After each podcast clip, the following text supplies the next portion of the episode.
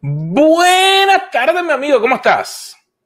¿Cómo estás, Carlos? Qué bueno estar nuevamente en Café con los Carlos. Hoy no se me acabó el café, pero tengo que tomar más agua.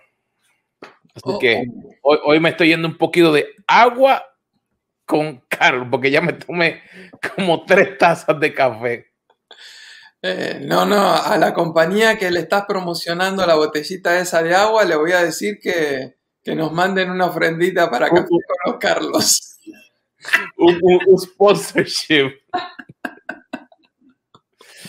Ay, ¿cómo has estado, mi hermano? Eh, ¿Estamos bien? bien ocupados, este, con un montón de, de cosas como siempre, pero eh, eso significa que estamos bendecidos. Hay mucha gente que quisiera estar muy ocupada y no puede estarlo, quisiera poder trabajar y no tiene con qué, ni en qué. Así que el hecho de que nosotros estemos bien ocupados significa que el Señor está bendiciéndonos y dándonos oportunidades de compartir la cosa más bonita que tenemos para compartir, que es las buenas nuevas de Jesús. Sabes eso es tan interesante de poder eh, tener la seguridad en que Jesús está ahí siempre para nosotros, ayudándonos. Y queridos amigos, si esta es la primera vez que nos está escuchando, mi nombre es Carlos Vargas y está aquí con, mi- con nosotros mi hermano y amigo Carlos Peralta. Eh, trabajamos hace años en toda el área ministerial, desarrollando líderes en las iglesias, en empresas. Somos los dos coach eh, de liderazgo. Hemos trabajado a través de muchos años eh, lo que Dios nos ha puesto en las manos. Tantas cosas eh, que realmente... Pero una de las cosas que siempre hemos visto es que el poder conectarnos con Dios es primordial dentro y fuera. ¿No es así, Carlos? Absolutamente. Y, y yo creo que el gran desafío es que no busquemos a Dios siempre que tenemos problemas, sino aprender a desarrollar esa relación diaria, continua con Él. Este, y, y no es que está mal pedirle a Dios ayuda cuando la necesitamos, pero la, la relación que uno desarrolla con Dios, cuando es algo cotidiano, diario, compartiendo las alegrías, las tristezas, expresando la gratitud por todas las bendiciones diarias, eh, buscando la presencia de Dios a través de la instrucción que recibimos en la palabra de Dios. Entonces, eso nos va dando una relación con Dios tan diferente que cuando viene la prueba, no es solamente el pedir socorro, sino que uno ya sabe con quién está hablando, uno conoce a ese Dios que nos va a ayudar. Entonces me parece que el juego, la estrategia de juego cambia completamente. Y definitivamente por eso te invitamos a que vayas a nuestra página caféconloscarlos.com, porque una de las cosas que nos dimos cuenta era que si pudiéramos leer la Biblia completa en un año, no solamente es una meta, sino que también nos ayuda a poder juntos hacer algo. Así que creamos una guía para ti y para nosotros también. Y después eh, bajar aquí en Café con los Carlos y estamos en el medio. Estamos prácticamente como el jamón del sándwich, en el mismo medio, en el libro de los Salmos. ¿Y dónde, dónde nos está eh, en el día de hoy, Carlos? ¿Dónde estamos llegando? Estamos hoy en- entre los Salmos 132 al 135 y eh, son unos salmos muy bonitos, ya se nos está acercando el final, en menos de una semana lo, lo terminamos. Este, ustedes saben que el libro de Salmos termina con una nota extraordinaria de alabanza, hablando bien de Dios, donde el salmista dice, eh, alaben, alaben, alaben, alaben todo lo que respira, alabe al Señor. Así que yo ya estoy con esa expectativa, como que me estoy preparando, ¿no? Y por eso es que hoy elegimos un temita que está también basado en un salmo, que es el Salmo 127, que tiene mucho que ver con toda esta lectura que estamos haciendo de toda la Biblia en un año. Y hablando del Salmo 127, Este es un salmo que se llama uno de los salmos de la subida. Es decir, el pueblo de Dios, el pueblo de Israel, tenía que subir tres veces al año a Jerusalén a celebrar diferentes fiestas. Y eran largas caminatas de días, así que ellos tenían eh, ciertas canciones que iban cantando. Era un pueblo muy, muy alegre, un pueblo, un pueblo muy festivo.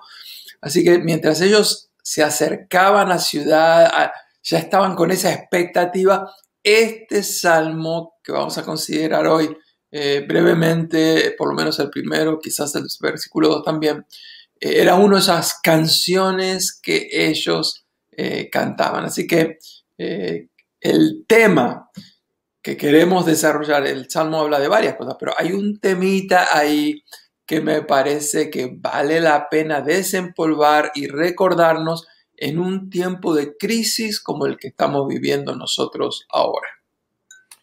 Es realmente un tema que la Biblia nos habla tanto cuando tomamos el tiempo de poder escudriñarla. Y ese salmo comienza diciendo, si Jehová no edificare la casa, en vano trabajan los que la edifican. Si Jehová no guardare la ciudad, en vano vela la guardia. Y eso ahí habla claro de qué, Carlos. Mira, antes de ver de qué habla claro, quería compartir también con nuestra audiencia cómo lo dice esos mismos versículos la nueva traducción viviente. Dice, si el Señor no construye la casa, el trabajo de, de los constructores es una pérdida de tiempo. Si el Señor no protege la ciudad, protegerla con guardias no sirve para nada. Así que primero habla de la importancia que Dios sea el que esté construyendo nuestro proyecto de vida y en segundo lugar la importancia que Dios sea el que lo esté protegiendo. Y el verso 2 dice, recuerda que es inútil que te esfuerces tanto desde la mañana temprano hasta la tarde en la noche y te preocupes por conseguir alimento, porque Dios da descanso a sus amados. Así que estábamos hablando de cuál debiera ser el rol de Dios en nuestro proyecto de vida. Y dentro de todos los conceptos que están ahí vertidos, eh, Carlos y yo decidimos, Carlos y Carlos, los dos Carlos, café con los Carlos, eh, pensamos que hay una palabra que sintetiza toda esta verdad y es la palabra seguridad. Asegúrate quién es el que construye tu proyecto de vida. Asegúrate quién es el que protege tu vida, tu liderazgo, tu empresa, tu negocio, tu ministerio. Así que el tema de la seguridad. Y hemos descubierto, eh, no la pólvora, esto es algo que todo el mundo conoce, pero hemos descubierto que el ser humano tiende a buscar ciertas cosas que le dan eh, seguridad. Por ejemplo, para algunas personas este, les da seguridad su estatus, su posición social. Vienen de una familia con cierto background, jerarquía, este, pero la verdad es que cuando llega la crisis, pensar que eso solamente nos va a sostener nos coloca en una posición bastante frágil. Pero hay otras cosas que también los seres humanos este, tratan de aferrarse buscando seguridad. ¿Alguna de esas que se te vengan a la mente, Carlos? Mira, en, en estos días hemos visto tantas cosas que ocurren y hay ahora mismo las personas quieren poder obtener seguridad de quién me sigue, mm. seguridad de cuánto tengo, qué carro tengo, eh, cuántas, eh, y a lo mejor nos van a tirar por ahí cuántas, cuántos pares de zapatos, mm. eh, a lo mejor cuántas carteras. Mm. para los hombres, a veces cuántas herramientas. Hay a veces que ponemos nuestra seguridad en unas cosas efímeras, mm. cosas que no tienen valor. Y lo mm. mismo nos pasa en, dentro de un trabajo. A veces ponemos nuestra seguridad en el trabajo. Y si te das cuenta, Todas estas cosas son cosas externas a la persona. Mm. Tú no puedes estar buscando que la seguridad te llegue por lo que otra persona te va a compartir o te va a decir. Porque van a haber personas que no van a estar de acuerdo contigo.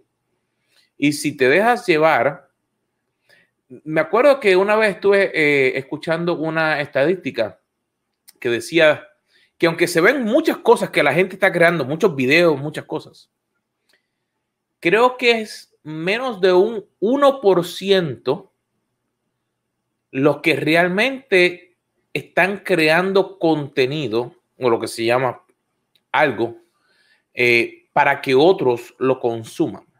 Mm. Porque toma tiempo el hacerlo, el ponerlo, y aunque con todos los medios, que debería ser más fácil. Pero me llamó mucho la atención cuando mencionaba eso, porque van a haber personas que van a hacer algo. Y va a haber un montón de otros que lo que van a hacer es criticar. Es decirte que no está bien, que por qué lo hiciste de esa forma. Eh, en el trabajo, en una reunión, a lo mejor tu idea no fue la, que mejor escogieron. Digamos con tu esposa o con tu esposo, eh, hubo un desacuerdo con los hijos, mm. que a veces eh, son, uno diría que, que uno los, uno los, como decía, uno los paga, uno los cría y después los paga. Pero está interesante a veces ver eh, a mi hijo Lucas tan igualito, igual Joshua, cosas que uno hace y el esperar que la seguridad venga de afuera, mm. cuando no llega, mm se derrumba mm. lo que está dentro. Ah, estás tocando un área álcida, muy sensible. Así que hemos dicho de que intentar basar nuestra seguridad en cosas externas, sea nuestra posición social, el apellido que tenemos, sea aún cosas naturales como nuestras capacidades, nuestros talentos, sea nuestro trabajo, la verdad es que nos pone en una situación muy frágil que al, decir de Jesús es como que querés edificar una casa nueva y se te ocurre no poner un fundamento sólido, firme, en vez de la roca, vamos a construir este hermoso proyecto sobre la arena. Entonces, ante la crisis, las dificultades, los problemas, los vientos, las tormentas, si el fundamento está débil, la casa se cae. Así que si no podemos basar nuestra seguridad en esas cosas, eh, ¿hay algún lugar donde podemos encontrar seguridad? O si tratamos de encontrar la seguridad en las personas, como tú decías, supongamos que yo soy líder, eh, hoy los líderes, los, que me están siguiendo, me están afirmando, entonces me siento seguro porque tengo... Pero la verdad es que muchos de esos líderes hoy están y mañana se fueron con el otro líder que encontraron en la otra esquina. Entonces, eso de estar confiados este, en otros o en cosas afuera, de afuera nos pone en una situación demasiado peligrosa. Es interesante el que, el que eso porque siempre vamos a estar interactuando con personas y vamos a trabajar y la idea es que podamos apoyarnos los unos a los otros. Y van a haber personas, como tú mencionas, que se te van a acercar y te van a apoyar en el camino. Pero tenemos que darnos cuenta que si ponemos nuestra mirada en que esa gente es lo que nos da nuestra seguridad. Si hace difícil el poder hacer algo, digamos, si yo quiero trabajar en una empresa, yo tengo que estar seguro de las cualidades que Dios me dio y que voy a poder, con los problemas que van a llegar a mí, yo poder solucionarlos. No significa que tú tienes todas las respuestas. Significa que en la posición que estás en este momento, tú tienes el pie donde puedes comenzar. Pero como líder, o como persona van a haber momentos en que van, tu seguridad va a ser eh, jamaqueada, va a ser movida. Y eso me acuerda la historia de Nehemías, mm. que él estaba como tranquilito, trabajando, y le llegó una noticia que lo tembloqueó. Y cuando eso le afligió, me llama mucho la atención que lo primero que él hizo no fue ir a donde otros, sino que fue ante Dios. Él vio que la gente estaba teniendo un problema, que los muros habían sido derrumbados y que entonces que había gente que estaba sufriendo. Y, si lees el libro de Nehemías, ves que es un libro maravilloso para poder eh, tomar sabiduría, igual que el del libro de Proverbios. Pero me llamó mucho la atención porque muchas veces ponemos nuestra vida en las manos de otros para buscar seguridad. Mm. No estoy hablando de que, por ejemplo, si tú necesitas ir a un médico, que no te vas a entregar en las manos del médico para que el médico te ayude, no. Estamos hablando que, que en estos momentos pensamos que, ay, si alguien no me apoyó, ah, es que no está conmigo. Ay, si mi esposa no está de acuerdo conmigo, es que mi esposa no me ama. Que si en la oficina o en la iglesia está en contra mía, mi idea no era buena. Mira, te lo digo por experiencia propia. Yo he estado en proyectos. Estoy pasando por uno ahora mismo que no había nadie, nadie, cero, que quisieran apoyar. Y no era porque yo estuviera haciendo lo incorrecto, sino era que era algo nuevo. Y al ser algo nuevo, eso le daba miedo. Mm. ¿Y qué yo tuve que hacer? Literalmente, yo tenía que todos los días ir como Nehemías ante Dios y decir, mira, yo no voy a poner mi salud emocional ni mis pensamientos en lo que otros puedan decir, sino que Dios, tú me trajiste aquí, tú me diste las capacidades necesarias, tú me preparaste por muchos años. Miren, ha habido conocimientos que yo me puse a tratar, le, mencionaba a, a mi esposa, Cintia, y le decía, amor, yo aprendí esto hace como unos 16 o 17 años. Y lo estoy usando ahora. pero fue porque yo pude, como dice, como, como hizo Nehemías, poner eso en las manos de Dios para que Él lo utilizara. Y es clave que podamos hacer eso como, como líderes, y cuando hablamos de líderes no significa persona que está solamente al frente. Para tú dirigirte a ti mismo, tú tienes que ser un líder. Mm. Tú tienes que tomar eso para ti, porque Dios te llamó para que, número uno, tienes que dirigirte a ti ante la presencia de Dios. Porque hay momentos en que no queremos. Y cuando estamos inseguros, es cuando menos queremos ir ante la presencia de Dios. Vamos a todos los otros lugares, menos ante la presencia de Dios. Hmm. Eh, la naturaleza misma del liderazgo hace que tengamos influencia. Maxwell dice, liderazgo es influencia, nada más, nada menos. Así que esa influencia se da en las personas que nos siguen. El problema de la crisis del liderazgo de hoy es que la gente está como las olas del mar, van y vienen, van y vienen. Y a través del el auge de la tecnología y del Internet, la verdad es que aunque tú tengas, eh, estés formando líderes, tú no eres el único que está teniendo influencia sobre esas personas, sino que ellos están recibiendo influencia de 15, 20, 30, 50 personas simultáneamente. Así que hoy te buscaron, algo encontraron que les atrajo hacia ti. Y generalmente cuando se nos pegan ahí, es porque hay algún tipo de carencia y encontraron quizás una figura paternal, quizás una persona este, que supo escucharles en un momento de crisis. Pero hay un problema. Si ellos se acercaron porque estaban pasando una necesidad, especialmente emocional, es probable que hayan sido personas que vinieron un poco heridas, golpeadas, traumatizadas.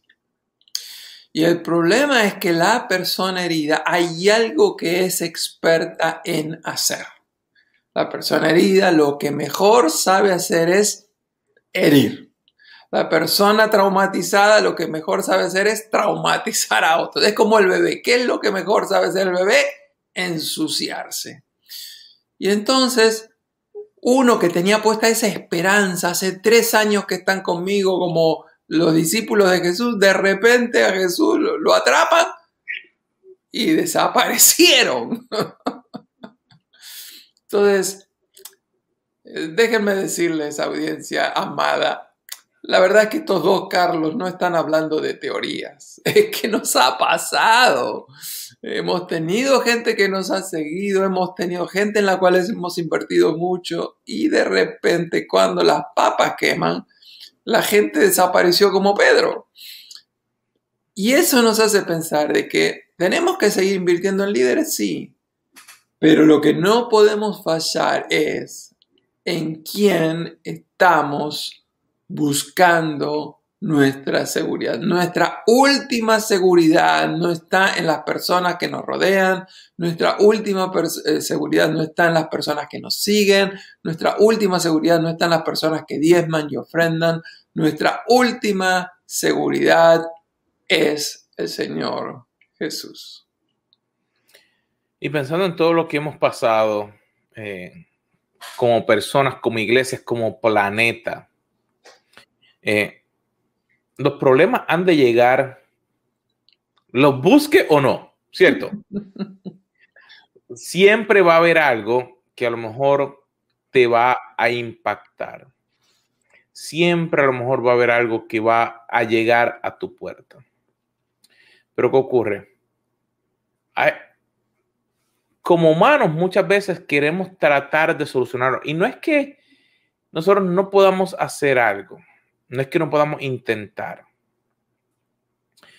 Pero hay una manera muy diferente de yo intentar algo con mis fuerzas y una manera muy diferente de yo intentar algo poniendo a Dios primero. Te doy un ejemplo. Hace y, me acuerdo del evento porque fue, fue, fue impactante porque no fue dentro de una iglesia, fue en una oficina. Y yo estaba tomando un tiempo de vacaciones. Y de momento me llaman, me dicen, mira, sabemos que estás de vacaciones, eh, pero el sistema se cayó. Y hemos intentado todo lo que pensamos, todo lo que conocemos y no hemos podido traer el sistema de vuelta. Y el negocio estaba perdiendo en aquel entonces, hace como unos 20 años, creo que era un millón por hora. Porque era una, compañía eléctrica. Y, y, como dirían, no es dar la mala pata, sino yo estaba literalmente pasando, porque la ruta para yo tenía que pasar por ahí. Eh, mira, yo estoy de camino, estoy pasando por ahí, paso, no hay problema. Cuando entro, tengo todos los ejecutivos, toda la gente alrededor, esperando, mirando. Y me senté y pregunté qué habían hecho. Me dijeron, y dije, ok.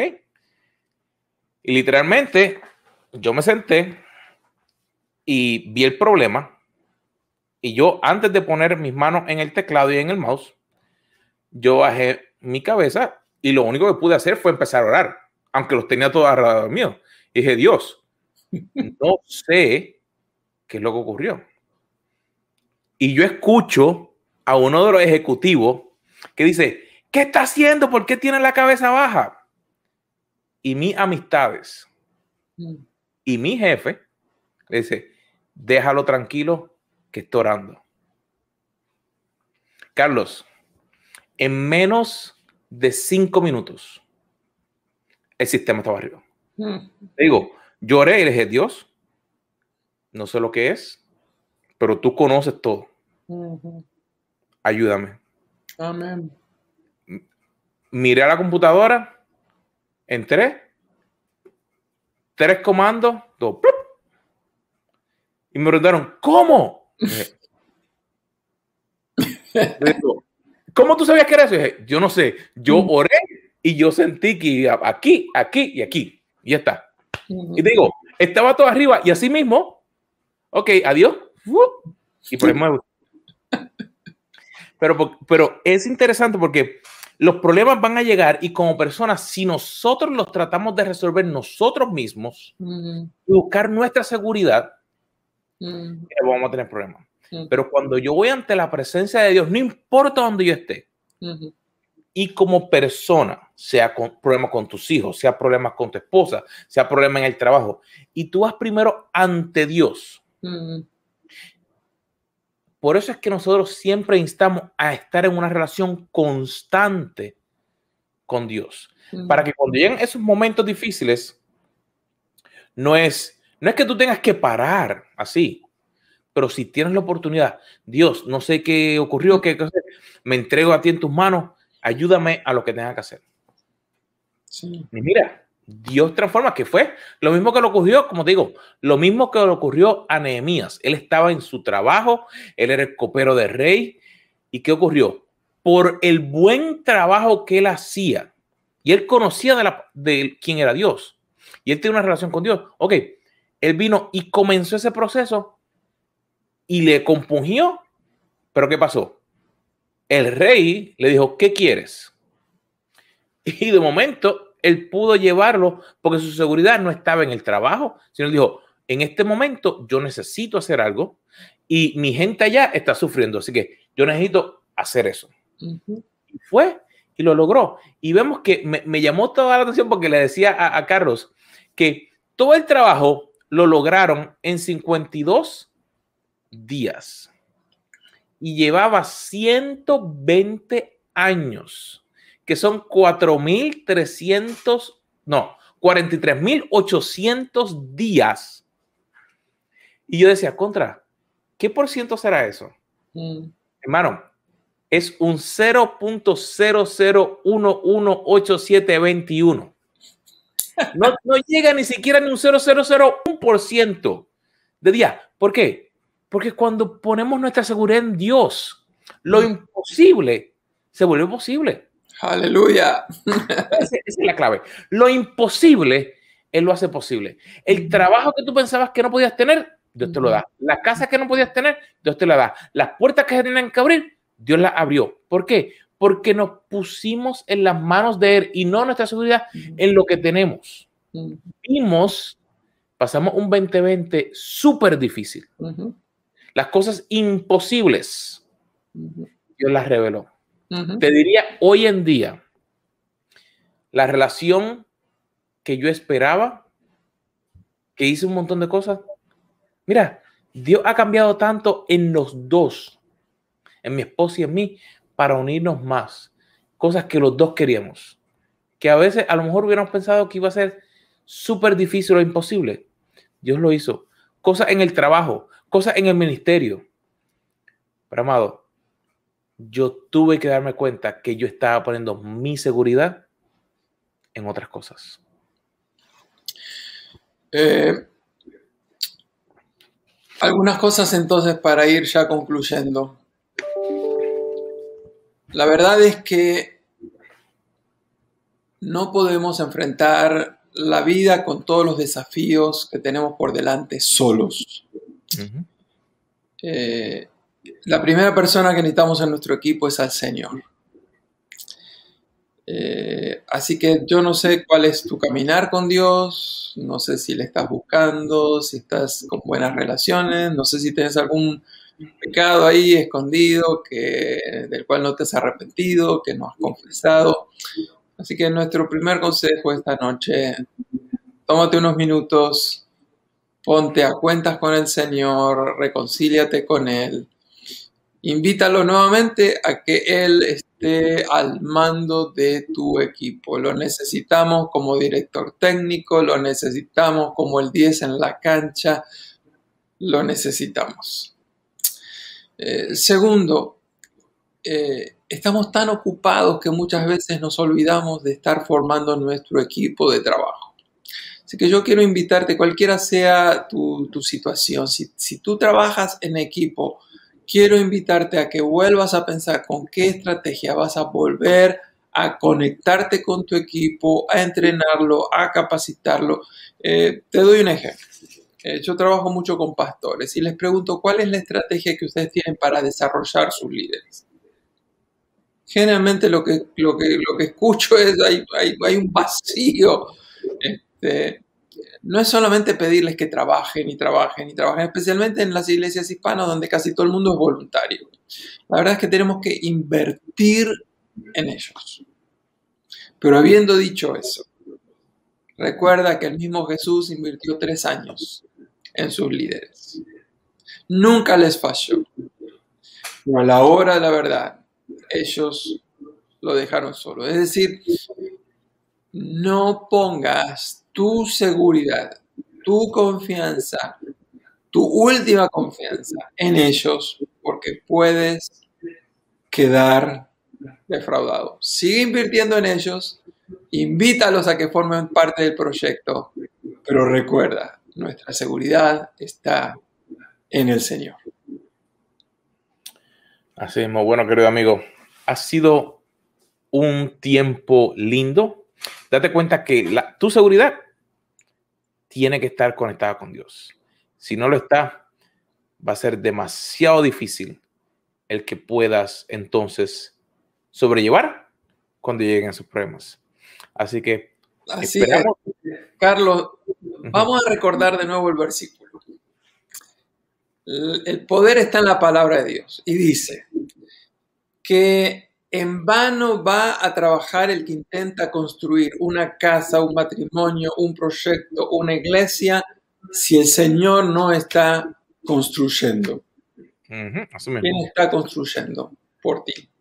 Y después dice, aun si tienes que cuidar la ciudad y cuidar tu negocio y cuidar tu matrimonio y cuidar el ministerio, si el Señor no lo está cuidando, por más que pongas los mejores guardas, guardias, el mejor sistema de seguridad, las mejores alarmas. Así que tu seguridad, mi seguridad, puesta en el Señor. Así que es un buen recordatorio, para mí el primero en esta hora, nuestra confianza, nuestro refugio es el Señor. Sí, así, queridos amigos. Deseamos de que sigas creciendo, de que pongas tu seguridad en el Señor y esperamos verte nuevamente la próxima semana a la misma hora, a las 3 pm, hora del este, aquí en Café con, los Carlos.